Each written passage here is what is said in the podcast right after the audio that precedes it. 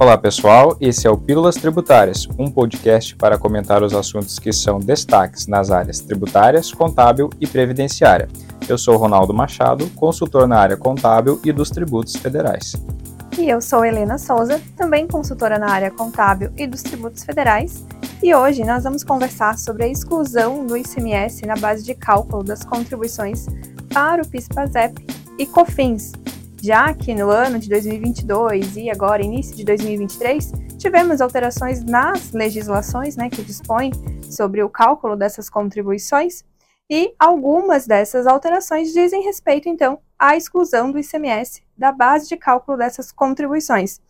Nesse podcast, então, nós vamos fazer uma linha do tempo explicando essas alterações para que você fique atualizado quanto a essas contribuições. É, antes de começar, Helena, é interessante a gente explicar de forma bem resumida quais as formas de apuração né, do PIS/PASEP e da COFINS. Essas contribuições elas se dividem em dois regimes de apuração, o cumulativo e o não cumulativo. O regime cumulativo, a base de cálculo é a receita bruta da pessoa jurídica, ou seja, a receita relativa à atividade que ela desempenha. Nesse regime de apuração, ele não permite a apuração, a apropriação de créditos do PIS e da COFINS. Já no regime não cumulativo, a minha base de cálculo vai ser o total da receita oferida, ou seja, a receita da minha atividade, também demais receitas que eu tenho no período de apuração, e nesse regime de apuração eu tenho a possibilidade do desconto de créditos. Claro que para aquelas situações descritas na legislação tributária.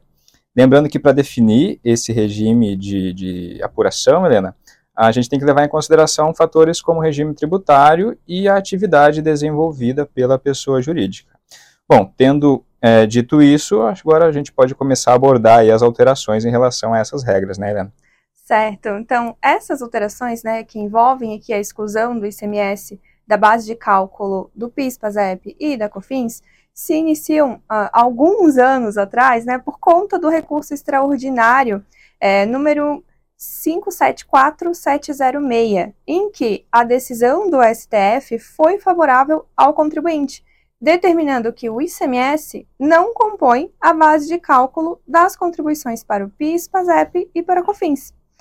Isso ocorreu porque, na visão dos ministros, a pessoa jurídica vendedora que destaca o ICMS em seu documento fiscal e fica com a responsabilidade de recolher esses valores, ela seria apenas um mero depositário dessa quantia. Então, esses valores, para fins tributários, aqui, claro, né, em relação ao PIS e à COFINS, eles não poderiam ser considerados como receita oferida pela pessoa jurídica em questão. É, sendo assim, como na legislação a base de cálculo do PIS e da COFINS ela é a receita ou faturamento, o valor relativo ao ICMS acaba não compondo a base de cálculo dessas contribuições devidas, né, do PIS e da COFINS. Lá em 2021 foi publicado uma decisão do STF vinculado a um parecer da Procuradoria-Geral. Nele é determinado que o ICMS destacado na nota fiscal não compõe a base de cálculo do PIS e da COFINS. Essa decisão é válida tanto para o regime cumulativo quanto para o regime não cumulativo.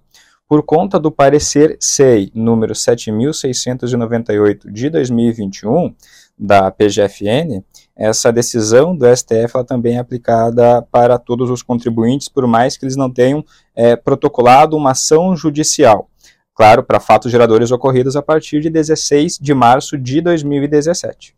Isso aí. Em decorrência também da decisão do STF e do parecer da PGFN, a gente teve a publicação, então, da Instrução Normativa número 2121 de 2022, publicada no finalzinho ali de 2022, em dezembro de 2022, e essa instrução normativa, ela consolidou, né, ela regulamentou uh, a legislação atual de PIS e COFINS. E nessa instrução normativa, então, ela já traz essa previsão legal, ela já foi atualizada para essa decisão do STF, né, trazendo que uh, eu posso excluir, a empresa pode excluir uh, o ICMS da base de cálculo do PIS e da COFINS. E isso também, tanto para o regime cumulativo quanto para o regime não cumulativo. É. Em janeiro de 2023, né, desse ano, foi publicada uma medida provisória, a 1159 de 2023, alterando as leis 10.637 de 2002 e 10.833 de 2003. Essas leis, elas dispõem sobre a tributação do PIS e da COFINS no regime não cumulativo, e ela traz a possibilidade de excluir o ICMS da base de cálculo dessas contribuições. Lembrando que, para contribuinte do regime cumulativo, existe a decisão do STF, vinculado ao parecer da PGFN, que pode servir de base legal. Ah, para que possa ser feita a exclusão desse ICMS da base de cálculo de PIS e COFINS, então o contribuinte sujeito ao regime cumulativo pode observar esse embasamento. E isso além da própria IN, né, 2121 de 2022. É, então, toda essa discussão relacionada à, à exclusão do ICMS é, da base de cálculo do PIS e da COFINS, é, acabou gerando ali uma insegurança para os contribuintes do regime não cumulativo com relação aos créditos, né, a apropriação dos créditos de PIS e COFINS. Então, veja, se eu estou tirando o ICMS da base de cálculo do que eu vou pagar de PIS e COFINS, será que eu também não deveria estar tirando o ICMS é, da base de cálculo do que eu estou me creditando de PIS e COFINS? É, Para isso, a gente também tem uma linha do tempo de algumas normativas né, que acabaram tratando sobre o assunto. Até 2019, a gente tinha vigente a instrução normativa da Receita Federal número 404 de 2004, que em um dos seus artigos trazia lá de forma expressa que é, o ICMS fazia parte do custo de aquisição e, portanto, né, poderia compor a base de cálculo do PIS e da COFINS por aproveitamento do crédito dessas contribuições nas situações permitidas pela legislação, como por exemplo, estou adquirindo insumos, né, ou mercadorias para revenda, eu poderia então considerar como custo de aquisição todo o valor da mercadoria, inclusive o valor do ICMS. É, o problema aí é que durante o andamento do processo de repercussão geral, que transitava lá no STF, foi publicada a Instrução Normativa 1911 de 2019, né, Helena? É, para regulamentar e consolidar as legislações do PIS e da COFINS. Essa instrução normativa, ela revogou a instrução normativa número 404 de 2004, Porém, nela não tem a redação indicando de forma clara se o ICMS poderia ou não compor a base de cálculo dos créditos do PIS/PASEP e da COFINS. Então, isso acabou criando uma insegurança jurídica para o contribuinte, visto que na IN anterior havia de forma clara uma indicação e na 1911 de 2019 não havia mais. Certo, e após então a saída da decisão do STF, do parecer da PGFN, né, que reconheceu que o ICMS deveria ser excluído da base de cálculo do PIS da COFINS nas operações de receita, né, para apurar o meu é, valor devido de PIS e COFINS, a própria Receita Federal ela questionou a PGFN pelo parecer COSIT número 10 de 2021 se essa exclusão também deveria ser aplicada em relação à apuração dos créditos, fundamentando aqui essa teoria com base no próprio princípio ali da não cumulatividade de PIS e COFINS.